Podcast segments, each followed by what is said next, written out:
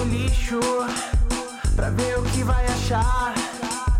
Não é lugar de capricho, tem qualidade duvidosa. É vigilância sanitária e tudo pode nessa ficção.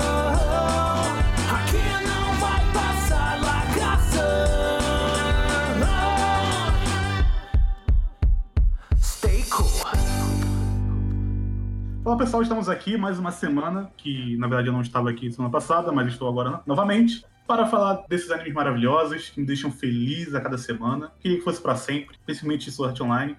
Então vamos comentar sobre ReZero e Sword Art Online mais uma vez, episódio 3 dos dois. E estou aqui com Pedro Ladino, fala aí, cara. É, Saul cada vez honrando o arte do seu nome. Olha aí. Também estamos com Matheus, menino da rua, fala aí, cara. Eu tô me sentindo o Thorfinn no fim do prólogo, porque sem paradoxo aqui eu não sei pra onde direcionar o meu ódio.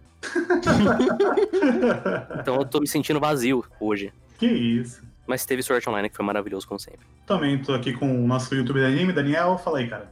Bom, temos dois episódios extremamente previsíveis, né? ReZero com, com o nosso querido Subaru não aproveitando o momento que ele pode fazer perguntas e resolver toda a situação do plot, porque ele tem que voltar no passado. E uh, Sword Art Online com, como eu posso dizer, o vilão mais previsível da história, que foi o carinha que apareceu no episódio passado, e realmente ele era um vilão, olha só. hum, eu duvidava muito, quem diria, não? E também estamos aqui com o Gabriel Guerreiro. Eu tô muito triste essa semana, que me prometendo que não ia atirar no robô, e atiraram no robô. Olá a todos, aqui quem fala é o Diego, o editor. Eu infelizmente não pude comparecer nessa gravação, mas eu, usando os meus poderes de edição, irei inserir algumas reações minhas ao longo do caminho e quem sabe alguns pensamentos, já que é basicamente só porque eu posso mesmo. Então estejam avisados. Valeu! Vamos começar com o ReZero, então. Eu hoje, na verdade ontem, eu assisti novamente os primeiros três episódios, porque eu tava assistindo meio na má vontade, eu vou ser bem sincero. Eu tava meio tipo, ah, vou assistir, foda-se. Mas eu tava meio de bobeira no domingo, então eu peguei pra assistir os três episódios e eu não sei se é porque a comparação que eu tenho no momento é Sword Online. E ReZero, eu vou ter que cravar aqui que, objetivamente falando, ReZero é muito melhor do que Sword Online. Sim. Sim. Tem alguma coisa ali, sabe? Ah, E esses três episódios, quando eu vi a- o primeiro episódio pela primeira vez, eu achei ele chato, um marasmo. Mas assistindo em sequência, ele começou a fazer mais sentido pra mim, de alguma forma. Ele meio que, esses três episódios estão tentando te levar pra algum lugar, não como o Sword Art Online, que não tá te levando pra lugar nenhum. Que isso? Mas ele te leva pra um lugar maravilhoso de qualquer forma. Então, vale a pena. Mas eu sinto que o. Inclusive, tem essa parte que o Daniel reclamou na abertura sobre o Subaru não, que- não queria acabar com a história no episódio 3, porque é basicamente isso que ele teve a chance de fazer Sim. terminar com, a E história. não, é, e não é a primeira vez que ele tem esse tipo de oportunidade. Porque ele já perdeu a oportunidade de fazer isso com a bibliotecária, ele já perdeu a oportunidade de fazer isso com a vampira, ele já perdeu a oportunidade de fazer isso com o próprio Rosval no passado. Que é, Uhum. eles dão abertura pra ele fazer alguma coisa, pra ele falar, pra ele fazer alguma coisa. Ele não aproveita porque ele fala, Emília, Emília, tô cego, Emília, Emília. E aí ele segue em frente, perde a oportunidade e tem que voltar naquele passado de novo. E é é muito esquisito porque, primeiro, que não tinha nenhum revés, ela não tava cobrando nada em troca da informação, e segundo, que ele meio que tava desesperado com essa maldição. E tem uma mina que é basicamente a brother da outra, que pode talvez tirar a maldição dele e falar: ah, não, agora não, tudo suave. Não quero tomar seu chá de mídia aqui não. Bebeu. Ele deu um gole só. deu, foi num gole só. Foi um. Então você quer dizer que o Subaru sabe o que é Golden Shower? Ele descobriu nesse episódio. Agora ele sabe. Sensacional! Mas eu tenho uma, uma questão anterior a esse momento, que é, eu fiquei muito na dúvida de, pensando no personagem do Subaru e a- o que ele tá tentando fazer, porque pra mim já não tá mais tão claro o que o Subaru tá tentando fazer nessa segunda temporada. Acho que na primeira temporada tava mais claro, e agora já, eu já tô um pouco, assim... É que, assim, é- é- essa, essa primeira parte, pelo menos, tá focando bastante na Emília e em algumas coisas que tá acontecendo com ela, só que ao mesmo tempo ele não consegue largar a mão do Subaru. Uhum. Tanto ficou claro no final desse episódio que ele não precisava fazer o Subaru entrar ali. Não. Não Ia precisava. ser muito melhor, inclusive, se a Emília resolvesse sozinha. Mas ao mesmo tempo, faz sentido dentro do que ReZero é. E ReZero é, na verdade, uma história do maluco Pra, assim, pra ele, têm que se encaixar dentro daquela história. Então ele não pode ficar fora em nenhum momento. Ele tem que participar de tudo. E isso tá claro tanto em ReZero quanto em Sword Online. Tem que estar encaixado. Você tem que se encaixar naquilo ali. Você não pode ser um mero espectador. Você tem que se engajar com a história. Você tem que sentir o herói dessa história. Então ele não poderia ficar fora. Então a- quando a casinha ela brilha e depois apaga e brilha de novo, em vez ele parar, ele não, foda-se, agora eu vou entrar. E pior ainda que isso, a, a Millie já tá no chão, então ela já precisava dele. Sim. Ah, e uma observação: isso é praticamente a mesma coisa em termos de comportamento, Uhum. que foi o, o momento que ele pega o, o negócio do pescoço dela e joga pela janela. Uhum. Uhum. Então, tipo, ó, tá dando merda, eu vou lá. Ó, tá dando merda, eu vou pegar isso aqui e jogar pela janela. Ele não, tipo, raciocina em nenhum momento, ele simplesmente vai. Ele age totalmente por impulso. Essa é a questão que eu acho mais, mais estranha com o ReZero, porque parece que o ReZero, ele até certo ponto, ele tá ciente de que ele tá forçando o Subaru na história. O, todos os conflitos do Subaru na primeira temporada, pelo menos, aquele ponto de quebra na primeira temporada dele foi justamente porque o Subaru, ele é essa pessoa que ele entra na- nos conflitos dos outros sem pedir permissão, ele só vai, faz o que ele acha que é o certo, e isso às vezes não é positivo. Mas ao mesmo tempo a história paga é, esse comportamento dele, mostrando que todas as vezes foi positivo ele ter entrado. Então eu não consigo entender exatamente o que, que a série acha do Subaru. Ela condena ele ou ela apoia esse comportamento dele? Pra mim, ela veio apoiando todo esse tempo.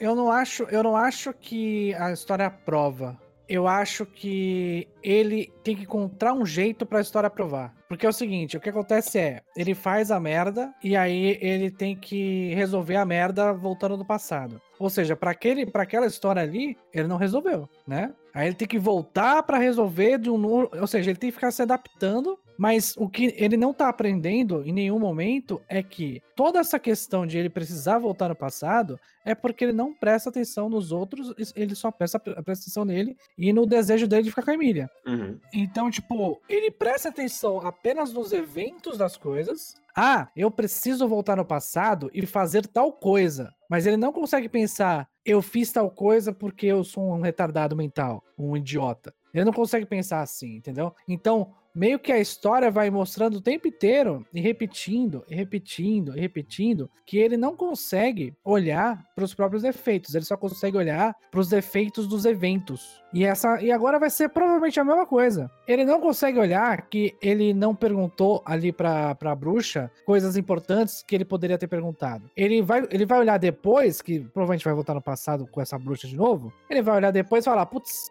eu tenho que perguntar isso pra, pra bruxa pra dar certo, entendeu? Sim, mas, eu- mas eu não sei porque no final de toda essa história é todo mundo sempre colocando o Subaru nesse pedestal. Então, eu, eu acho que é feito pra gente sentir que as escolhas dele levaram ao bem. Então, é, ele é colocado nesse pedestal, mas não é porque as pessoas acham ele bem ou bom. É porque ele voltou no passado e consertou eventos.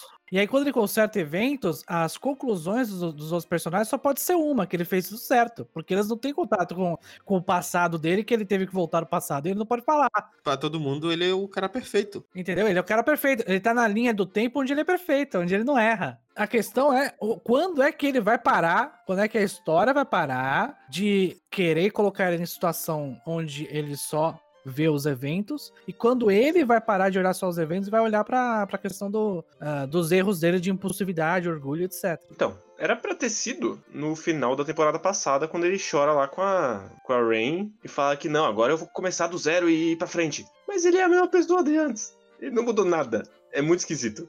Por isso que, na verdade, eu, eu concordo mais com o Matheus, porque parece que ele já lidou com essa questão e ele não, e não acabou trazendo as consequências necessárias que essa decisão eh, deveria trazer. Então, parece muito mais um mau manejamento das ações que deveriam vir disso do que realmente que ele tá pensando em ainda fazer isso de verdade. É o dito melhor arco da Light Novel, né? Eu não sei se vai acontecer algo pra ele mudar de personalidade. É, da, da, da- uma coisa já diferente foi esse negócio dele voltar pro passado com, com o pai dele ali, né?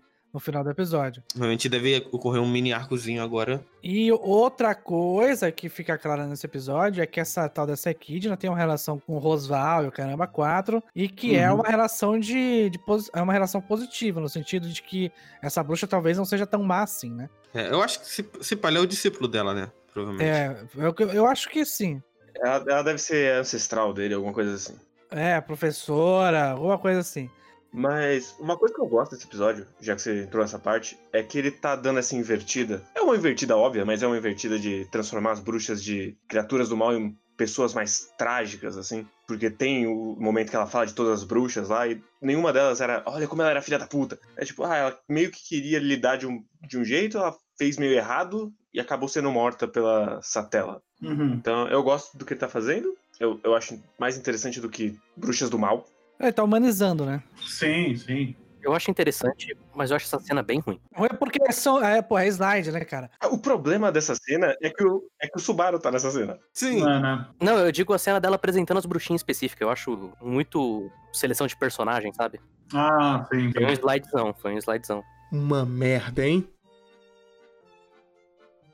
Sim. É que a, a produção de reserva tá, tá bem ruim, é. Da- é, tá bem mediana, mediana, mediana mesmo. Mediana. Tanto que eles é, separaram a temporada, né? Mas a coisa que me incomoda nesse final é que tem toda a cena bonita da Emília com o pessoal da vilinha, deles finalmente aceitando ela, ela falando, não, eu vou fazer uma coisa por vocês. E aí, imediatamente, ela cai desmaiada e o, o- a porra do Subaru tem que salvar ela.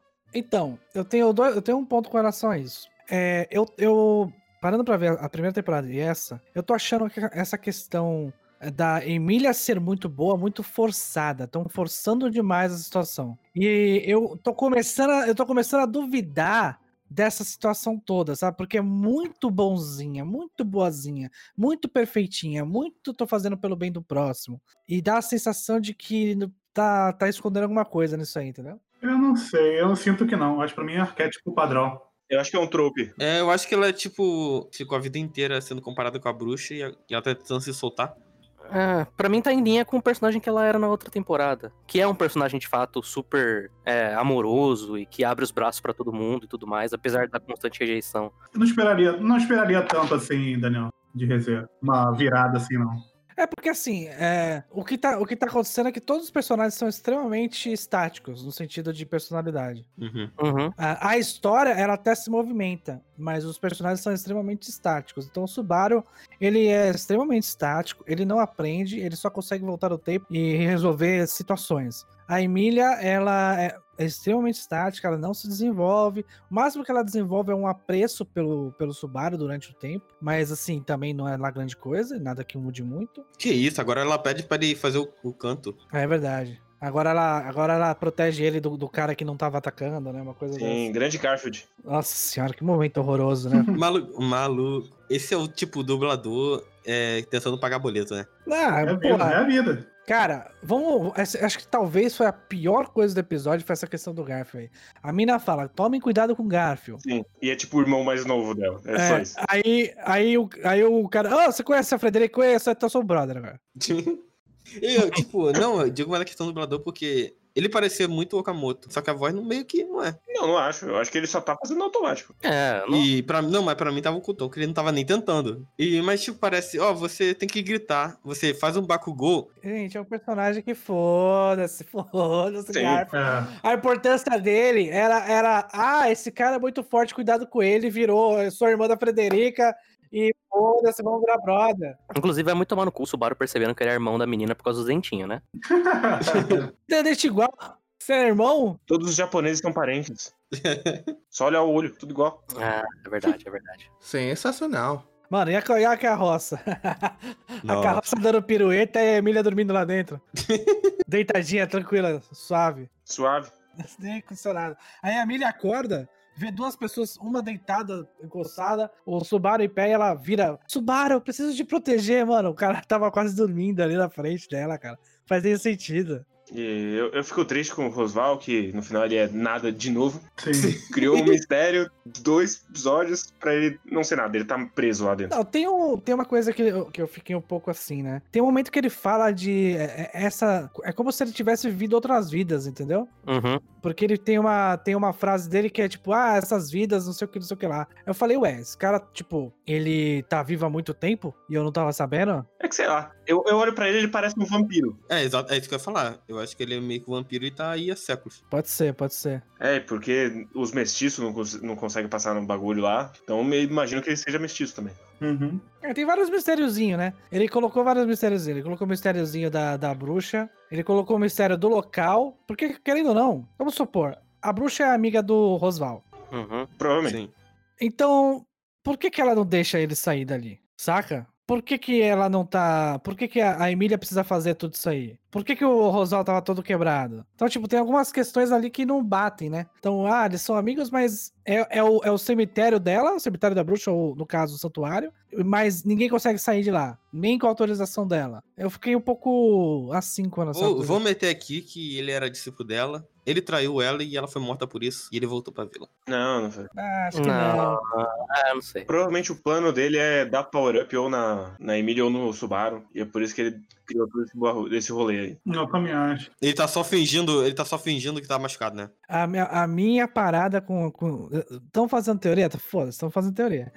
Ma- Mas a minha parada com o ReZero é que se, se o Rosval ele é brother da Equidna, certo? Hum. Uhum. E ele tá fazendo tudo isso com a Emília, a, a Emília tem um papel nesse, nessa parada aí, entendeu? Sim. A Emília tem algum papel nessa questão da. Ou na, da morte da Kidna, ou da, da família do, do Rosval. É, e tem a, a, a bibliotecária que mora lá com ele, que também é outro mistériozinho de quem ela é. Sim.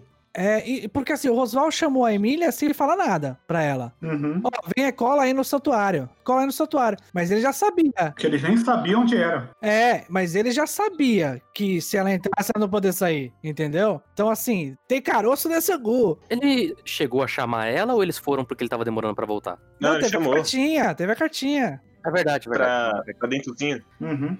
Mas todo esse, esse negócio do, do Roswald e tudo mais, todo esse plot que agora entrou no meio da, da temporada, é uma coisa que eu não gosto. Porque o, o ReZero, ele tem uma linha. O Hit perguntou qual que é o objetivo do Subaru nessa temporada. Até o momento, o que a gente sabe é que ele quer salvar a Ren, derrotando o bichinho lá da Gula, né? Uhum. E que, aliás, ele não perguntou nada pra bruxa também. Foda-se. Então, exatamente. A gente tem. Ele estabelece o ponto final no primeiro episódio. Aí no segundo episódio ele vai, pá, tá, é, vamos então pro Roswald. Aí ele desvia, então vamos pro Roswald. Aí chega lá, introduz a bruxa, pum, introduz o Garfield, pum. Chega no, no Oswald, ah, então agora a gente tem esse outro plot pra lidar. Enquanto isso, o plot que foi estabelecido no começo tá longe pra caralho, nem dá mais pra lembrar sequer direito o que aconteceu. Então ele fica desviando, introduzindo outras coisas no meio da história que pra mim importa muito pouco. Pode importar lá na frente, mas agora parece só setup em encheção de linguiça. E quando você coloca setup atrás de setup pra pagar em outros setups, como é o caso do Roswald, O, o meu grande problema com o ReZero é que eu não sei qual que é o, o grande, o grande arco por trás de tudo. Ele só vai fazendo micro-objetivos que não necessariamente se conectam. Não, então, mas eu acho, eu acho que assim, nesses pontos que estão acontecendo agora, eles ainda são, de certa forma, conectados, porque eles estão. Ele não é um ponto fora, tipo assim, ele tá em é, Tata Niyushi aqui do nada, corta e vai para outro lugar, sabe? Já tinha tudo isso dentro da história. É, eu tenho, tenho o plot da bruxa, afinal, o negócio da maldição. É, então, entendeu? Já tinha isso. Só que como o Guerreiro, como o Matheus falou, são pequenos setups, entendeu? Ele vai colocando coisinhas aqui e ali. Eu acho que ele precisa desse arco primeiro pra f- ele ter um jeito de salvar a Ren. Beleza, isso aí pra mim eu acho que é de boa. Ele precisa de alguma coisa a mais, porque ele não tem hoje é, ferramentas pra salvar a Ren. Já, já, já tá meio Inclusive, claro. ele voltou pra procurar, pra poder falar com o Rosval e com o pessoal, pra poder entender o que que pode fazer com a Ren. Uhum. Então, assim, faz sentido essa parte. Pra mim é de boa. Esse corte, a Ren ficar meio de lado por um tempo e tem que acontecer alguma coisa nesse meio campo aí pra ele criar alguma possibilidade. Essa possibilidade, inclusive, já foi criada, que foi ele conversar com a mulher lá, mas ele meio que ignorou isso, porque meio que a história tá dizendo, pelo menos o que eu entendia, ele não quer ir pelo caminho mais fácil, que seria isso, porque, inclusive, ficou muito estranho, porque, acho que o Guerreiro comentou, que ela não pediu nada em troca, então ele não tinha que abrir mão de nada ali naquele momento, ele só podia perguntar e ela ia responder pra ele. Mas ele não quis fazer isso, É simplesmente porque ia ser, não ia ser conveniente pro roteiro que ele soubesse agora. exatamente. É, eu também senti, eu também sinto isso e além disso, eu acho que sabe uma coisa assim, o cara até falou aqui no chat, os caras da seita da bruxa queriam a milha pra estar essa tela e talvez o Roswell queira trazer a Equidna de volta, tá? Uhum. É, mas assim, mesmo se for isso, não é bem a ideia do do início da temporada, né? Porque a ideia do início da temporada é salvar a Ren.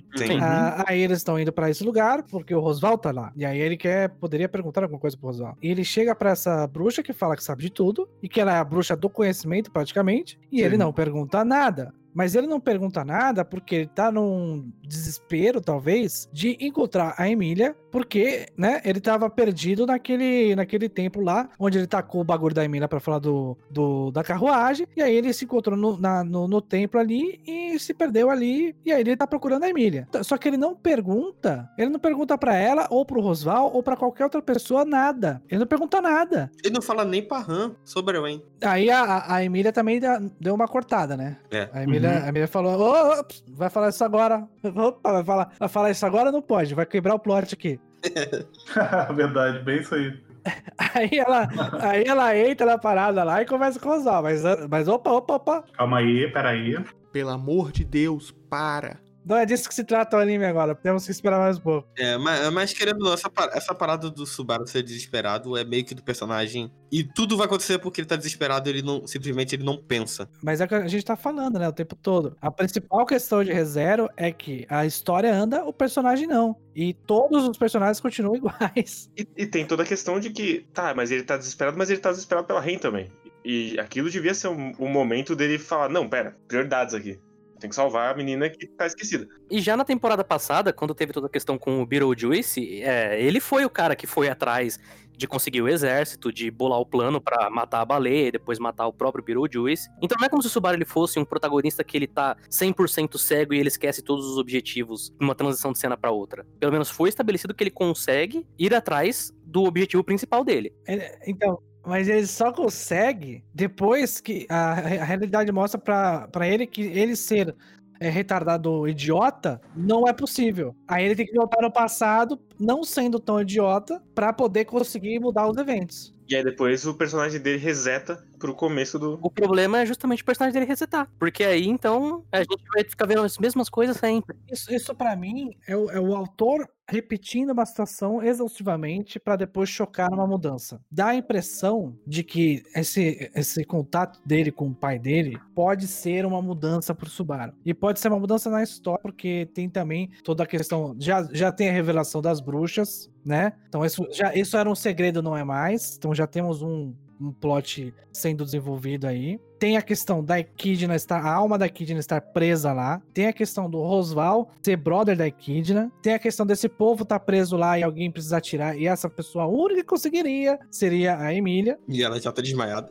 E ela já tá desmaiada. Provavelmente vai acontecendo a mesma coisa que tá acontecendo com o Subaru, tendo Sim. contato com o passado ou alguma E ela coisa. tá vendo assim. a, essa Ela tela, tá- olha aí.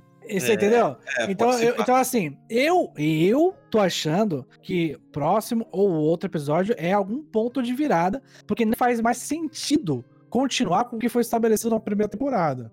Não faz mais sentido. Ou eles dão uma caminhada com o Subaru, mínima que for, ou com a Emília, um dos dois, pelo menos, tem que dar uma caminhada. Ou vai ficar repetindo, repetindo isso aí ad eterno. Subaru não aprende, eles são dos fatos e, e isso não dá nada no final, porque no final a Emília tá sem perigo. Então, eu vou dizer que eu fiquei curioso pro final, porque o Isekai ele não tem o costume de fazer isso que o, que o Rezero tá fazendo. Que isso, ele fez aquele episódio de Digimon, depois que tem o Skull Greymon e o Tai vai parar no mundo real. Mas Digimon é um, não é o Isekai moderno, que tem praticamente uma regra, que tem basicamente uma regra que você não mostra o passado das pessoas no mundo real. Isso é verdade. Log Horizon tem uma parte também em que mostra a vida dos personagens no mundo real. Então, mais um motivo para ele ser um Isekai bom, só para deixar claro. Então eu tô um pouco curioso pra saber o que vai acontecer em relação a isso, porque não deu pra entender exatamente se é um, se é só ele pensando ou se realmente ele voltou de alguma forma. É, eu acho que é só ele pensando porque é parte do teste já. É tipo, ele tem que enfrentar o passado dele agora. Mas é que não apareceu o passado, sabe? Foi meio esquisito.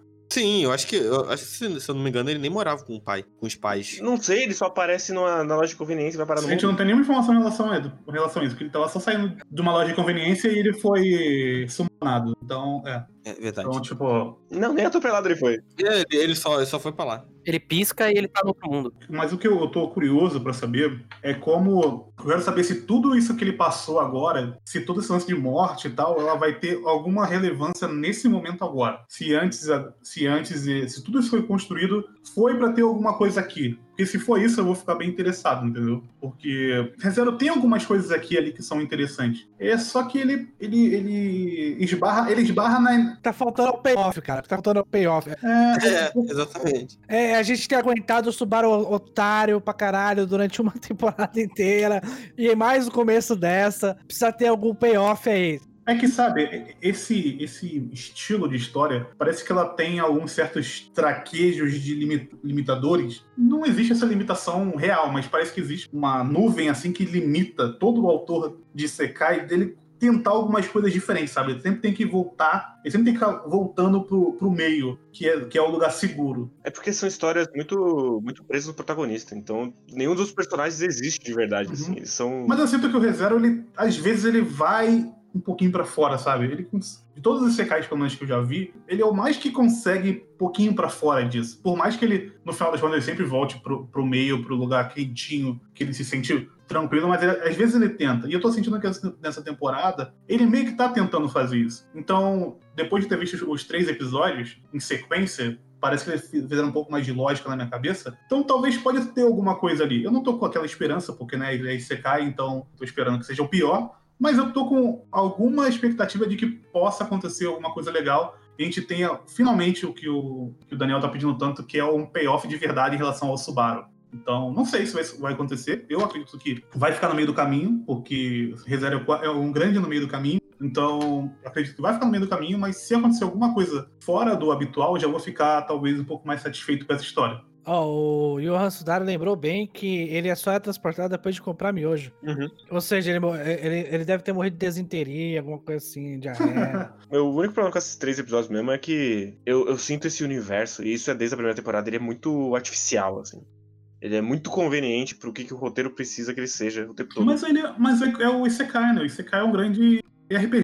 É um RPG mal, mal mestrado. Exatamente, uma mestrado. Que ele gira a partir das, do que acontece com os personagens. Ele não, ele não é vivo. Então, é padrão. Não, mas... o, maior, o maior exemplo disso aí é que- que o, o, o nosso querido Subaru, que é um total zen, ele consegue negociar com reis, rainhas, príncipes e princesas, Sim. Ele já tá na alta corte ali. entendeu? Ah, Isso, esse é o maior exemplo. Que, assim, tem alguns elementos de mundo, né? Porque, por exemplo, tem, tem princesa de outro, de outro país, tem o, o maluquinho lá que, é- lá que é forte pra caralho, que é o de, de- é, anjo não sei o que lá, O Lancelot lá. Eu não lembro é, o o- eu não lembro, não. Ah, tem o sim. cara que é forte pra caralho. Você tem aí outros personagens que estão fazendo outras coisas do, deste mundo, né? Mas é, a gente, no, geralmente nesse aqui, a gente só tem acesso ao o mundo ao redor do protagonista. né? E aí tudo meio que gira em torno dele. Parece que nada se mexe, assim. Parece que o Rosval tava esperando lá pro Subaru chegar lá e apertar A na frente dele pra dar o diálogo. É.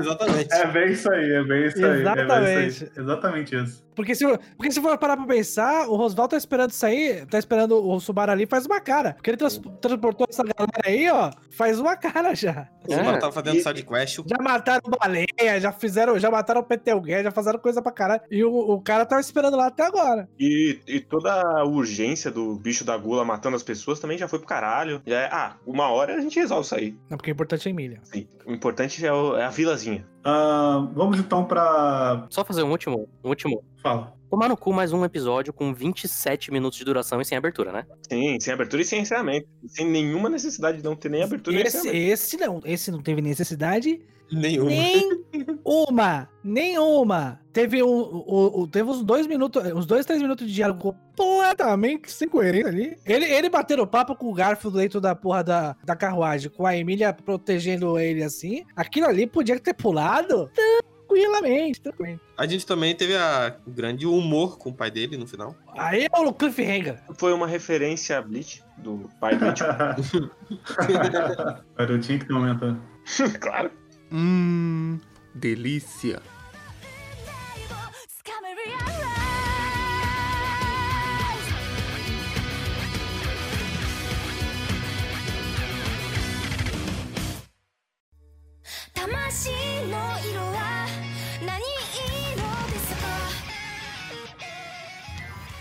Vamos lá então?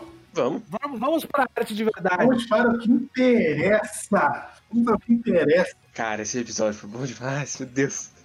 Já vou bater palma com antecedência. Cara, Infodump maravilhoso. eu reassisti de novo o episódio 2 e vi o episódio 3. Como eu não participei semana passada, então só assisti quando saiu, né? no sábado passado. Cara, é um bagulho que é muito legal, velho. Online eu assisto rindo demais. velho. Não dá.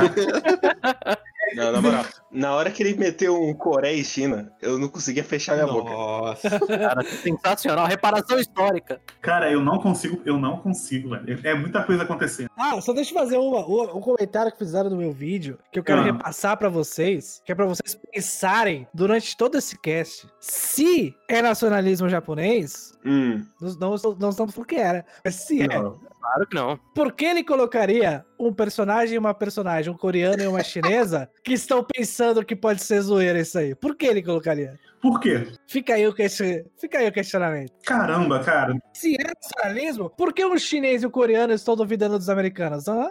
Caraca, Eu não acredito que o Kawahara vai acabar com a tensão entre os países. gostei que o coreano virou comunista também. Sim. Tipo, todo mundo no mesmo saco. botou, botou os coreanos junto com os chineses no mesmo saco. Cara, é tudo contra o nosso querido nação japonesa. Aquele conhecimento maravilhoso que o japonês tem do- dos seus irmãos ali próximos. Sim. Cara, se existe uma coisa clara e óbvia, é que o chinês vai acreditar no que o americano tá falando e o coreano vai acreditar no que o chinês tá falando. Isso é Claro. uma coisa extremamente atual e óbvia. Concordo. E os únicos bons de verdade são os que vão acreditar no que o Japão tá falando. Sim, Exatamente. pensar por si próprio, não. Se você acredita no que o Japão tá falando, você ganha até rosto. E se você é coreano e acredita que o no que o japonês tá falando, se você é chinês e acredita que o- no que o japonês tá falando, você é bom. A gente não tá falando de nacionalismo japonês aqui. Não, não. Ah, isso. De forma alguma. Longe de mim. O, o personagem coreano aparecia falando: Nossa, eu tenho que me alistar no exército. Mas e se tivesse videogames no exército? Mas eu quero, eu quero. Eu quero dar uma voltinha, como eu não falei semana passada do episódio 2. Por favor. E quando mostra aquele senhor com cara de doente, você só pode estar de sacanagem comigo, né? Você. Assim, me, me chama de otário, bate com a rola na minha cara. Mas, porra, tudo tem limite, né? Tudo tem limite. que isso? Você não, não ficou surpreendido, cara? Que isso, cara, na moral. Na moral, na moral mesmo. Você pega o cara com o olho fundo. Ele, ele- ele- ele pegou o Doutor Tema, Ele podia estar com uma a gola levantada, assim, pra fazer uma sombrinha no rosto. podia. Ele, ele pegou a skin do Tema, aí fez na versão ruim, porque o cara não sabe desenhar. E aí, botou ele tudo zoado e falou: Não, eu posso ir contigo também, brother. Eu sei, eu sei onde fica as paradas lá, bora lá. Eu levo um tiro por você, Tô irmão. contigo, irmão. Tô contigo e não fecho. Se tu morrer na guerra, eu cuido dos teus filhos, moleque. Foi, foi mais ou menos isso aí. Muito obrigado, personagem que não tinha nome até agora. Aí, ele faz isso comigo. pra, me, pra me entregar no final, essa porra do cara com a pistolinha, velho. Quando o cara me dá a pistolinha, é aquele momento que você, você vira o joga o notebook pro alto. Assim, vai tomar no cu, velho. Porra. Eu, preferi, eu preferia que os caras tivessem comprado ele. Já não basta, e aí é um nitpick meu, ele conectar o bagulho colocando, fazendo uma chupeta na. Cara, ele desencapou dois fios e plugou no USB, velho. Eu achei maravilhoso esse momento. Eu, eu já falei esse cara vou fazer uma chupeta aí, mano. Ele tá pensando tá dirigindo, vai dirigir um carro agora. Eu, tá, beleza, vai lá. Pra no final o cara me fazer isso. Por que, Sortuna? Até, vo- até você já foi mais inteligente do que isso.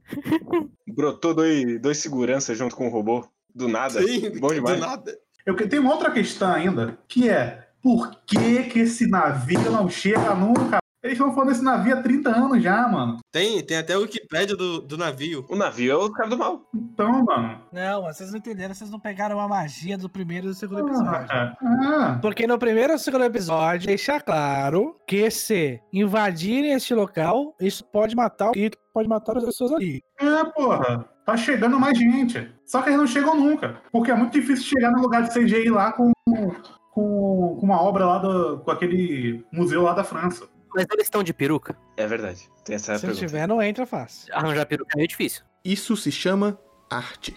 Eu, eu não consigo entender de maneira nenhuma qual é a- o ambiente desse lugar e como é que eles desceram no fosso sem fundo ali. Sem ninguém ver. Cara, eu, sinceramente, eu, na minha cabeça, pra aquilo fazer é, sentido, é tipo uma estação de estação de petróleo, o lugar. Só que em vez de ter a broca, eles desceram fazendo o servidor, entendeu? O que, Uhum. o que desce é um servidor. E aí, a sala do servidor ela tem acesso da secundária, mas não tem acesso da primária. Exatamente. O que é o mais importante fica lá em cima, não fica embaixo. Hum, Porque a gente tá falando de uma pirâmide e a gente tá falando de hierarquia aqui. hum. Nossa! Nossa, Daniel. Boa, Daniel. Falando em pirâmide, façam o meu curso aí. O método fanático. O método Fanart 3.0. Você aprende a desenhar boneco de palito em 22 segundos. E a cada nova pessoa que você trazer para, para nosso curso, você ganha 20 reais. Você ganha 20 reais. A gente pode voltar pro começo desse episódio, por favor. Pode voltar, pode voltar. Quando tem o grande momento da Alice puta, falando: Porra, só a gente que tá se fudendo, vocês humanos aí do, do Uriel Wordo ficam entrando aqui, matando a gente. É isso mesmo. E aí vocês perderem, vocês não perdem nada. Aí a Shion, ela chega, olha pra ela e fala: Mas a dor do Kirito. Vamos falar a real. O, o anime, o roteiro, esqueceu completamente já tudo que aconteceu. Mano, Porque ele esqueceu, esqueceu que o Clito tá nessa porra desse, desse mundo, porque ele era Tudo. da porra do, da vacina que ele tomou do maluco no primeiro episódio da primeira temporada. Ele já esqueceu isso. Ele Sim. esqueceu também. Ele esqueceu, ele esqueceu de tudo, cara. Ele esqueceu que não foi por causa da Alice que ele se fudeu também. Porque a Chi, e- e engraçado que a Chi não sabe. Como é que ela. Como caralhos ela sabe o que o Kirito passou? Como que ela sabe disso? Ela sentiu, né? Ela gosta dele e ela sabe, cara. Ela, tá- ela já manja. Ela manja o que, o Kirito faz, qual que é o esquema dele. É, ela só chutou ali e falou: Ah, ele deve ter ajudado vocês fudido, né? Foi isso que aconteceu. Essa, ó, eu vou falar a real. Acho que esse diálogo da Shion deve ter sido a coisa mais mano, mano. sem conexão nenhuma com o roteiro que eu já vi em Sword Art Online. Ah, não sei, porque a cena seguinte é tão mágica também. Sim. E você também ama o Kirito, igual eu amo o Kirito. E a Asuna ama o Kirito. E as outras. E, a outra, e as outras 77 estão nessa fila aqui, ó. Toda nós vamos, querido. Uau. Shinon Porra. é uma deusa, Shinon ela é uma deusa que sabe de tudo, conhece toda a questão do que tá acontecendo fora também do, do sistema. Ela já chega falando, nós é do mundo real mesmo. ah, No mundo real a pessoa não morre, e vocês aqui vão morrer, mas a gente não. A gente é só mudar de char. Como é que ela sabe que o cara pode mudar de char? Em que momento foi dito pra ela em que ela, ela que ela que ela entrou, no sistema, Porque ela joga videogame, cara. Porra, aí não. ela entrou no sistema pelo sistema principal. Todo Você mundo que joga videogame sabe dessas coisas aí, porra. Não. tem como saber que dá pra usar outro Shark, senão ela teria entrado contra o Shark também, se ela quisesse. Sim, ela é uma das três pessoas que entrou na, na maquininha. Ela, ela deve ter assumido, já que todo mundo converteu o char. Eu também. Os é- mas ela é podem. uma das que não sabe disso. Porque ela não converteu o chá. É. Ela trocou uma deusa lá. Sempre tem a opção da, da, da filhazinha lá ter falado, é isso. Ah, Mas ela entrou antes, Ladino. Mas até, mas até aí, tipo, sei lá, ela selecionou o Char lá e pensou, ah, se eu morrer eu posso selecionar esse outro. Foda-se. Pode nada, nada, nada, nada. Não, não foi. Ah, Mano, tanta coisa, tanta coisa pra esse episódio, vocês estão pegando nisso, mano. Vai tomar no cu Claro. disso também, velho. pegar, pegar em tudo, velho. Tem que pegar uma coisa de cada vez, Matheus. Você não pode pegar tudo uma vez. Claro que eu posso. Se o Kirito me ensinou, é que eu posso. Concordo. E ela já tem amizade, ela sabe que é o Mercúrio e a Alice. Quando é que foi mostrada uma foto? E ela já chegou, viu o maluco com um buraco no peito e falou: Nossa, que triste. Ele morreu. Cheguei atrasada, putz. Ah, então isso aí é o Mercúrio. Ah. Inclusive, ele porra. morreu de otário, viu? Foda, né? Obviamente. Não, isso aí eu, isso eu vou falar que eu gostei. Isso aí eu vou falar que eu gostei. Que ele morreu de otário. Ele ter morrido de otário. Isso eu gostei. Não, sério, de, de verdade eu gostei. Eu, eu não gostei, porque o final vai ser o Kirito sendo foda. Não, mas aí, aí é outra coisa. Não, assim, falando, a cena aí, isoladamente, você fingindo que isso não volta. É esse desgraçado desse, desse. Qual que é o nome do cara, do, do imperador? É, cubo de gelo, chama assim. É, velho. Eu quero, eu quero saber é se esse filho da puta vai voltar pra esse mundo aí como imperador, porque esse agora ele tá no Shark não é o Shark de imperador. Eu, eu acho que não, porque toda a galera do Underworld já morreu. É, Então tudo faz. porque se tem uma coisa que esse episódio mostrou, é que agora que tá todo mundo morrendo, a galera do Underworld tá horny pra caralho. Sim.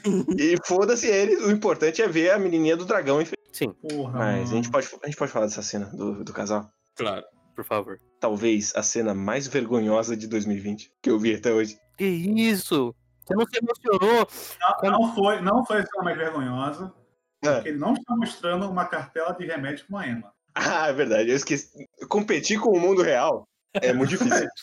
Eduardo, Eduardo, Eduardo. com o Real World é muito difícil. Mas primeiro que apareceu de novo o cara sem braço, que eu não sei se vocês lembram como é que ele perdeu o braço. Ele perdeu arremessando o pedrão, e aí os braços dele explodiram. Sim. Então esse maluco apareceu de novo, eu fiquei muito feliz. Ele tava dando cabeçada. Aí tem o nosso menino pugilista chorando, sangue. Caralho.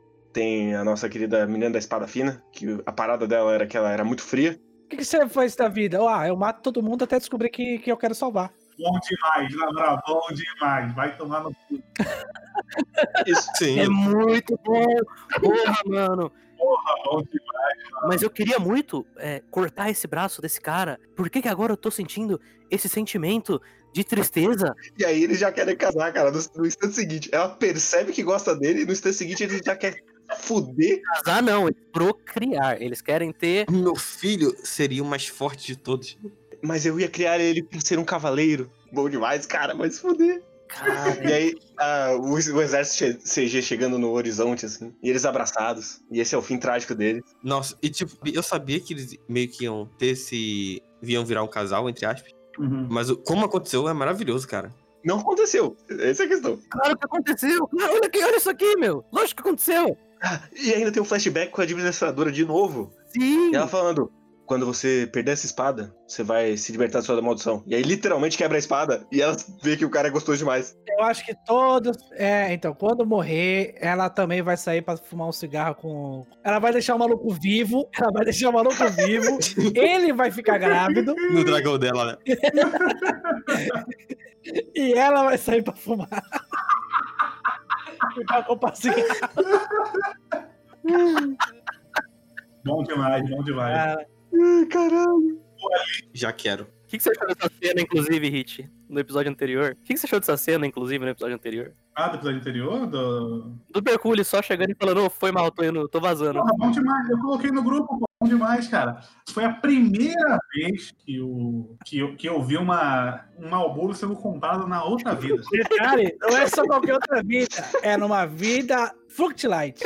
O cara falou assim, vou ali. Porra, cara, bom demais. Muito bom. E ele ainda levou pra mina. Falou assim, porra, tá com filho, né? Vai ficar do lado. Botou a gostosa na moto e, ó, ligou. E...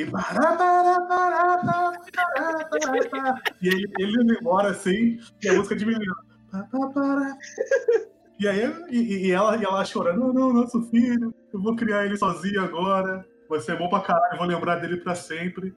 E vai ser isso aí, cara. E o nome dele vai ser Mercúrio Júnior. Porra! E o nome do moleque vai ser Mercúrio Júnior. E vai ser em memória do seu pai, que ele foi foda. Teu pai era foda, viado. Teu pai, porra, teu pai, teu pai morreu pra salvar a gente. E o pai, e, e o pai desceu na madeira no outro mundo.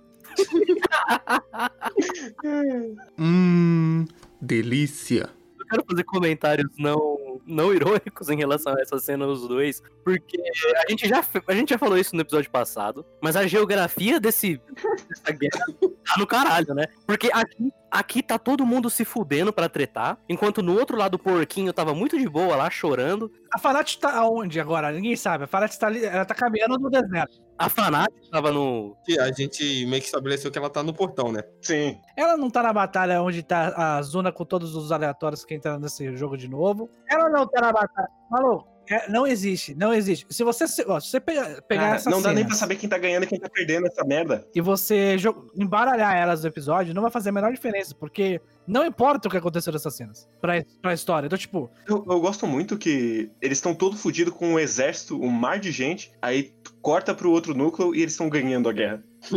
quem, quem fez isso? No final do episódio, ficou meio claro que eles estão perdendo. Não, mas é depois que surge a China e a Coreia. Depois que vieram os grandes reinados do mal, comunistas. Impedir a liberdade japonesa de criar uma IA pra matar gente no campo de batalha. Foda. E eu, eu fico muito feliz que o Kawahara nunca jogou nada na vida dele. Ele tá pagando tributo ao Tokyo Xenophobia Squad, que foi cancelado injustamente. Então ele tá aí pegando essa ideia do carinha estrangeiro, que ele pode ser aceito pelos japoneses, contanto que ele aprenda a ser japonês. pior que é literalmente isso. Literalmente isso. Aqui é a mesma coisa. Talvez a Coreia e a China estejam errados e o Japão esteja certo. Parabéns, vocês ganharam um rostinho dentro da armadura. Foram presenteados com personalidade.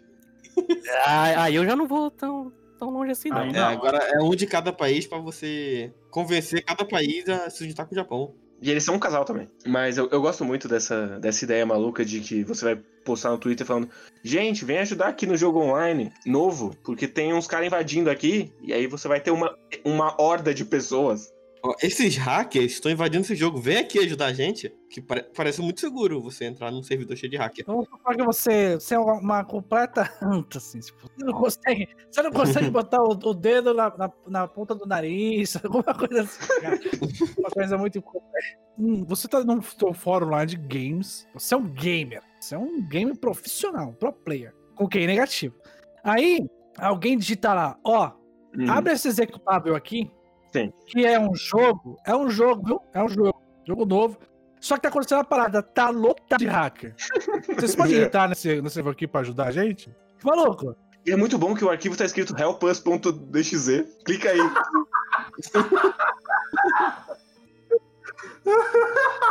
e lembrando que esse é o mundo e que pessoas morrem dentro do jogo, hein? Sim. Mas, Daniel, nesse cenário imaginário seu aí, de QI negativo, você é um chinês barra coreano tentando sabotar a grande nação japonesa? Se eu fosse, eu não entraria no sistema onde existem hackers ja- japoneses. Pensa nisso, pensa nisso. Porque eu seria hackeado.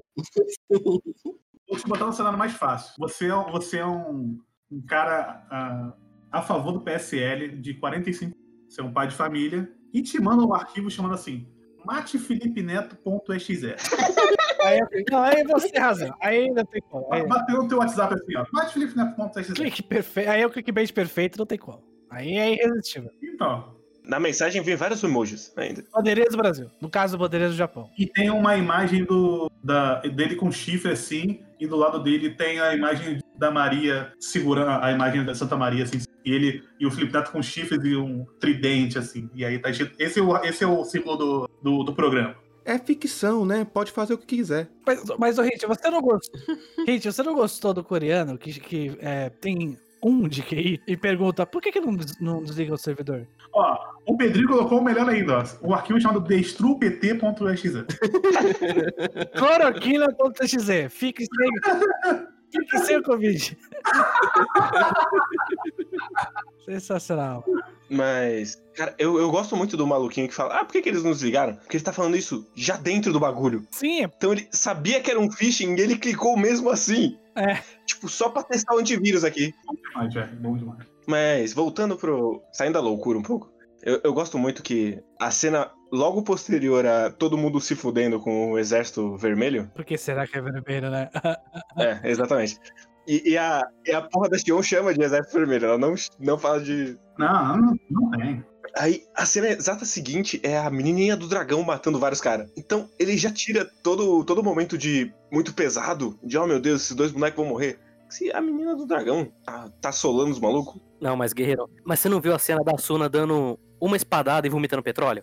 eu, eu, eu não sei qual que é a relação dessas duas coisas. Ela está usando muita magia. Porque ela tinha se curado. Mas ela não tá. Não interessa, ela está e pronto, acabou. Você apenas aceita. É, ela, Ah, tipo, Desculpa. Apesar dela ter sido curada no episódio anterior, ela tá no limite. Galera, vocês estão confundindo HP com MP, entendeu? HP Mas ela não usou, ela não usou MP já. Mano, mas ela usou na temporada passada, brother. Ela abriu a porra do, do, do Mar Vermelho no meio, cara.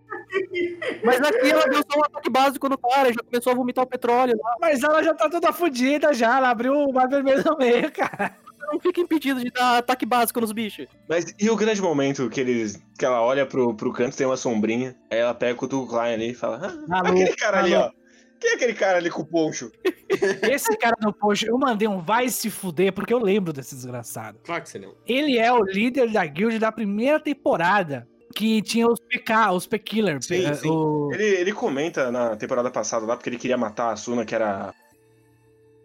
É, exatamente. Do, do Saul. Isso, isso. Então ele é, ele é, ele é o principal vilão, um dos principais vilões da primeira temporada que voltou agora porque Rick Kawahara, É um gênio. ele não, ele não dá, ele não dá, ele não dá nó assim à toa, entendeu? Sem ponto. É, entendeu? Não dá ponto sem nó. Ele, ele, ele é o cara que pensa em tudo desde o começo. Então ele deixou preparado esse personagem pra aparecer agora e causar pânico nos nossos queridos usuários de que não vão morrer. claro que não. Mas eu, eu só gosto muito do momento dele tá escondidinho na pedrinha, assim. E aí a, a Suna para. Hum, ele não é suspeito? Hum. Não, o Klein, o Klein, que é um personagem, é um, perso- é um dos melhores personagens de, res- de reserva, o melhor personagem de Sword Online, o Klein, ele que nota a semelhança. Claro. Sim. E ela não lembra que ela matou esse cara na temporada passada. Sim. Só porque ele tá com um gorro e um poncho. Não, mas não era o mesmo char. Não é o mesmo char. Esse aqui ele, tem, ele tá com o cabelo mais cinza e tal, ele usa É, outra. o- é o Chapolin de bigode. É. Exatamente. Agora ele usa o cutelo, né? É o Sogeking essa merda. Caralho, Soul King. Muito bom, muito bom. E aí a gente tem o, o grande corte. E aí começa a cair lodo do, do céu. E o nosso querido vilão Dark, ele sai com uma raia voadora. Lodo, lo- cai lodo do céu ou, só simplesmente tem uma lama no chão? Não, Eu- cai eu- lodo. Aí o lodo fica no chão e ele sobe do lodo. Tem todo esse momento. É, Então, agora a questão é, por que caralhos ele tá spawnando diferente dos outros? Aí pergunta. Porque a Xion tinha falado, ele vai spawnar aqui. Não, mas e por que, que ele tá spawnando dentro de uma lama, sendo que todo mundo spawnou na luz? Porque ele é mau. Porque a Xion falou, ele vai spawnar aqui. Inclusive, eu tenho uma pergunta que eu lembrei enquanto eu tava assistindo. Vocês lembram que ele comia a alma das pessoas na temporada passada? E vai comer mais alma agora, você tem alguma dúvida? É que ele não comeu a alma do Mercúrio, eu achei curioso. Ele tentou dar aquela enfraquecidinha nele, né? Uhum. E agora ele tem o, ele tem o poder do, do Glare do Pokémon, assim. Caralho. Observação, este é um personagem de Gangue Online, que era de tiro. Sim, ele tá com uma espada e uma raia voadora. O Kirito também tinha uma espada. O Kirito também tinha uma espada. Mas o- a parada do Kirito é que o Kirito era o único que jogava com a espada. Eu, eu, eu vou chutar, eu vou chutar que esse cara vai morrer na bala. Não. Eu- E aí ele vai entrar com o terceiro boneco? Não, o terceiro boneco ele não entra, não. Esse é o boneco final dele. Esse é o, é, o Subtilizer, que é o usuário, de, do- é o char do Gangue O char principal dele é esse. Foda-se que ele era o imperador com poder fodão, foda-se. Então, ele não vai morrer na bala, ele vai matar a Xion e. Ele vai morrer na espadada cristalina do Kirito. Ninguém vai morrer, não, gente. Vocês estão falando de morrer. Tem um monte de terciário aí pra morrer. Aquele maluco, cabelo verde, tá implorando pra morrer. Tem uns cinco episódios já. Eu Acho que eles vão matar. Mas é que ele não tem uma esposa, então ele não pode morrer. Porra, acho que. Não, esse aí, esse cara que vai morrer. Esse barco aí já partiu. Os personagens do Underworld já não importam mais faz muito tempo. Não, mas eles vão morrer, pô. O, o carinha vermelho não tem nem mais nome. desse- Que carinha vermelha? Esse aí é do. do, do Arco das Fadas. Não é o. O, ca- os carinha vermelho que aparece matando aleatoriamente? Não, o Aldebaran ele tá falando. Não, não é o Aldebaran ali. Não, ele tá falando do, do carinha que veio do Arco das Fadas, né? Sim, Que tem três cenas dele matando. o Aldebaran não existe mais. Ele morreu já? Ele não aparece faz muito tempo. Mas apareceu um videozinho dele. Não é o Não, Aldebaran. Aldebaran, Não? Não, Aldebaran. é um dos líderes que vieram do, do Arco das Fadas. Da fadinha. Ah, eu já não sabia. Aí Acho que são três ou quatro líderes. Eu não lembro, eu não vi o Arco das Fadinhas. eu não vi o Arco das Fadas também. Mas ele sempre, ele sempre aparece em sequência na montagem. Quando saiu dublado, eu vejo. O importante é que ele não é o Aldebaran. É, o Aldebaran já foi. Porra, Ele deve estar junto com a Fanat lá, esperando acabar. Uma merda, hein? Tem outro ponto aí, que é o grande lance do Kirito ter conseguido fazer com que a Alice se tornasse alguma coisa. Ah. E sinceramente, depois de todos esses episódios, eu ainda não consigo entender em que momento isso aconteceu nessa história. Eu, eu não, tem todo o problema que eu não sei qual é a diferença da Alice pra qualquer outro dos cavaleiros. Exatamente. Ou pra administradora. Ou pra bibliotecária. Então eu não sei qual é a diferença dela pra os outros, além dela chamar Alice Zation. Porque todo mundo tá estourando o olho nessa porra agora, então qual é a diferença dela pros outros? Sim. Virou Cold Geass na segunda temporada agora? é porque ela já transcendeu o conceito de aí, agora ela é uma outra coisa. Então tudo, todos eles então. Ela é uma pessoa de verdade agora. Agora ela é uma alma. Ela, ela é inteligente artificial, agora é mais uma do Arém do Kirito. É isso que ela transcendeu. Mas ele não estabeleceu o que é uma IA. Não, mas aí. Ele, ele, ele não conseguiu traçar uma, uma linha da diferença dela pra qualquer outro boneco que já matou. Porque essa era a única linha. E todos eles já mataram. Pois é, Então eu não sei. eu realmente, toda vez que tocam nesse assunto, que foi tocado muitas vezes, eu fico, tá, mas onde? Onde? Quando? O que comem? Não sei. E eu também não sei por que, é o Kirito, se quem fez tudo por ela foi o Eugeu. Que era um outro programa dessa porra desse jogo. Exatamente. Porque o Eugeu teve muito mais ações dentro dessa série do que ela. Ela ficou meio que metade da série só empurrando cadeira de roda. Então, E a outra metade era, ela era controlada pela administradora. E era do mal. A real pra vocês, a Alice não fez porra nenhuma até agora. Não. Mano, ó, eu, eu, eu consigo dizer o que ela fez em, em Online até agora inteiro. Eu consigo dizer agora, em poucos segundos. Ela lutou contra o Kirito com o Eugeu, caiu pra fora do, da porra do, do- da torre, fez amizade com o Kirito fora da torre, voltou pra dentro da torre, lutou contra a porra da administradora. Aí o, o Kirito foi lá mexer no, no negócio de, de- no console lá, aí bugou o sistema. Aí o Kirito ficou cadeirante. Aí agora ela virou uma grande babá do, do Kirito por um bom tempo. Sim. Ela virou uma grande babá. Depois que ela virou babá, aí ela, por algum motivo que ela consegue juntar energia no poder dela. Aí ela junta energia e taca o poderzão no, no meio da galera lá e mata uma caralhada de gente, certo? Porque ela juntou energia, vocês lembram dessa Sim, cena? ela faz Genkidama lá. Aí beleza, saltou energia, beleza, matou uma galera, beleza, ok. Agora precisa ir correr atrás do nosso querido do imperador lá do mal. Uhum. Vamos correr atrás do imperador do mal. Aí o maluco vai lá e pega ela. Em vez de dela correr, ele consegue pegar ela. Aí ele pega ela, tem luta do Merc- Mercúrio. Aí chega a Shinon, fala pra ela: Ó, tem que ir lá no negócio lá fazer uma parada lá. do- tem que fazer essa quest aqui. Aí agora ela vai fazer a quest. É isso aí, Alice. E, e é um ba- um bagulho que. No primeiro Alicization, já. O bagulho final do Kirita é. Leva ela lá pro altar do fim do mundo. Sim. Então, tecnicamente, o que a gente viu na primeira temporada de Alicization é o suficiente pra Alice ser esse destaque. Só que não é. Mas isso, a série finge que é. E a gente tem que Sim. Simplesmente aceitar que é. Porque mesmo como- quando ela quebrou as regras pela primeira vez, lá foi por acidente, que ela tropeçou na, na caverna e bateu a mãozinha do lado de fora. Não foi um bagulho consciente. Então eu acho tudo muito bizarro desde o começo. É tudo muito torto a construção de Sword Online, que nem sempre. Mas ele aprendeu a escrever agora porque tá maravilhoso. Forçando a barra aí só um pouco. Então, di- dito isso, é o pior arco de Sword Online, hein? E eu não vi os outros. eu já tô cravando isso. Honestamente, sim. É, pô, não tem como ser pior do que isso, cara. Depende, ele tá no último arco aí, vamos ver. Cara, esse episódio ele foi só fanservice. Só fanservice pra fã de, de outras temporadas e fã de Harem do Kirito. Não teve mais nada além disso. Pior mano. que eu, esse cara aí, Gabriel Miller, o Subicialize, ele só aparece como personagem ne- nesse arco. Sim, ele não é um episódio. Ele não é um personagem de Gangue Online. Não, ele só é mencionado lá e foda-se.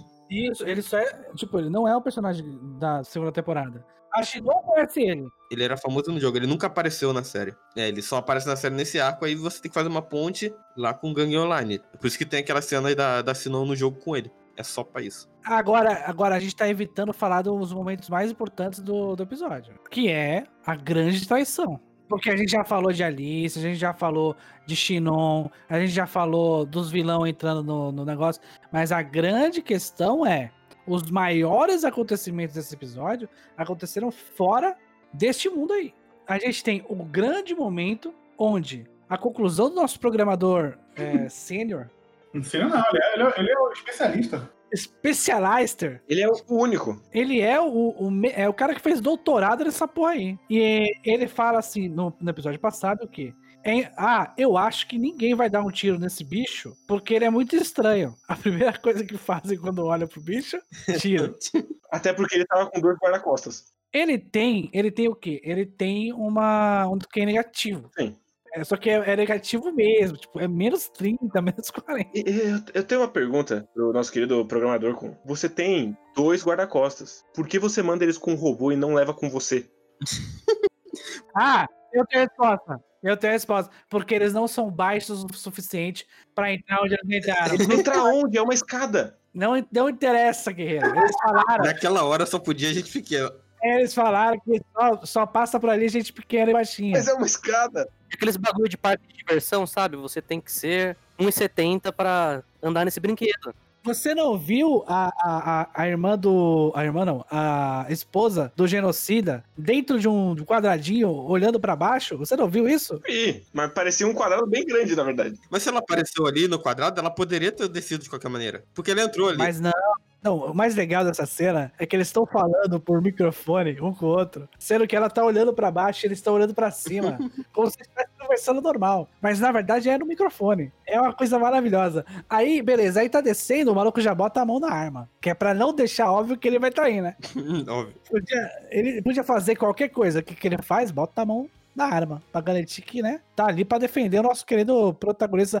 Não, não, na verdade não. Na verdade, ele vai trair, porque era uma coisa que era pouco óbvia. Opa. Eu, eu vou dizer que eu acho que no fim das contas ele não vai trair. Ele foi com a intenção de trair, mas quando ele pegou a arma, ele tava chorando.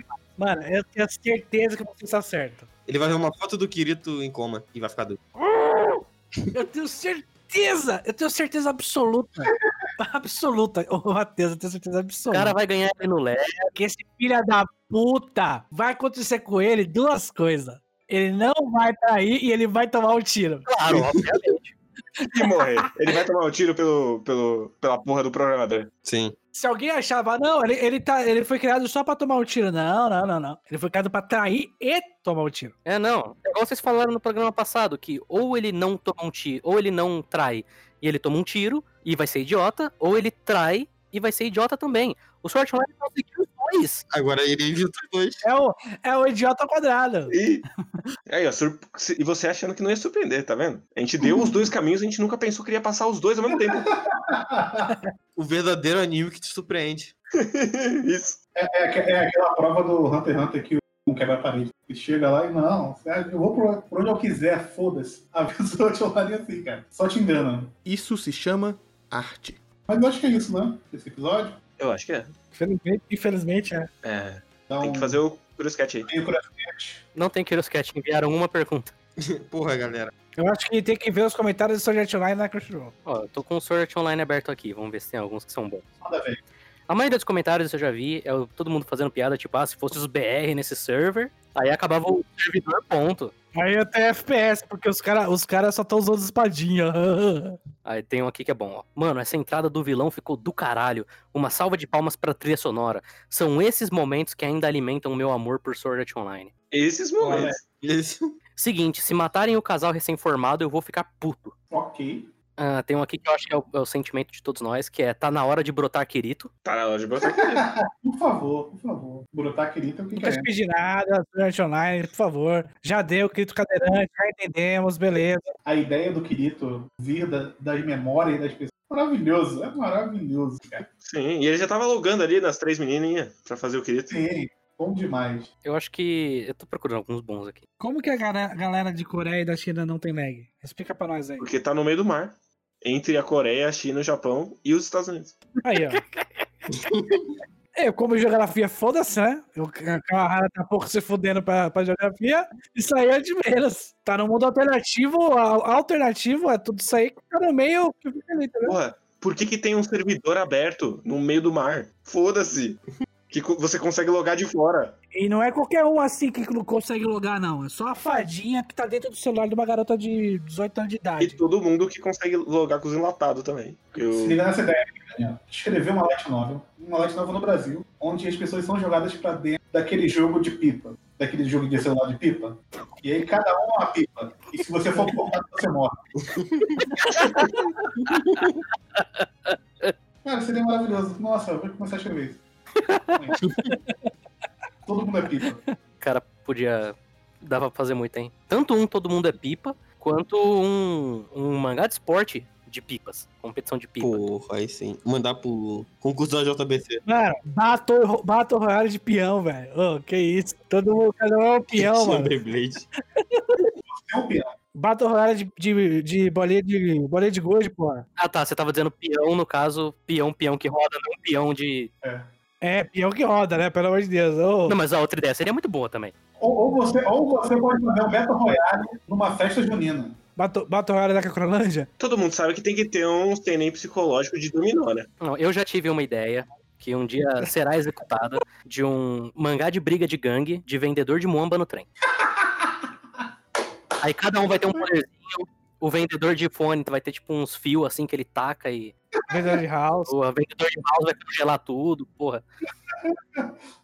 Por favor, porque o cara do vendedor de filho tem que ter a aparência do, daquele maluco na, da saga do do Zodíaco de Poseidon das Arpas. Tem que ter aquela aparência. Ah, sim. Que aí vai saindo os fios, assim, os, os fones vão saindo.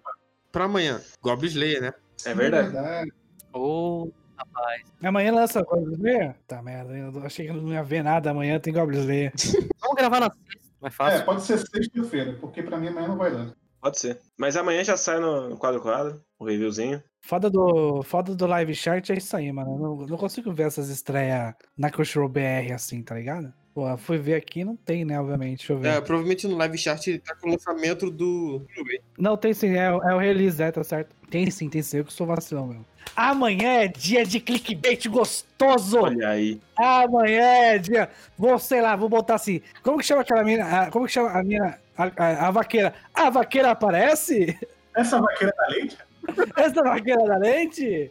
Pô, vai ser sensacional. Amanhã eu tô ansioso pra assistir Goblin Slayer. Mas pra quem tá ouvindo o podcast editado, sexta-feira que dia? Ah, Sexta-feira é dia 31. 31. 31. Dia 31. Então, dia 31 a gente vai fazer um. Chamado, mais conhecido como, também chamado Dia que eu recebo. Muito bom. Também chama de sexta-feira. Enfim, sexta-feira agora, dia 31, a gente vai fazer a gravação do Goblin Slayer. É o que tem pra hoje, né? Ah, e é isso. Valeu, gente. Até semana que vem. Diego, corta tudo esse final aí, por favor. Mas deixa a ideia da pipa combate aí. Isso. Vai, vai sair dessa maravilha ainda em algum momento. Valeu, gente. Valeu, valeu. Até mais. Falou. Falou.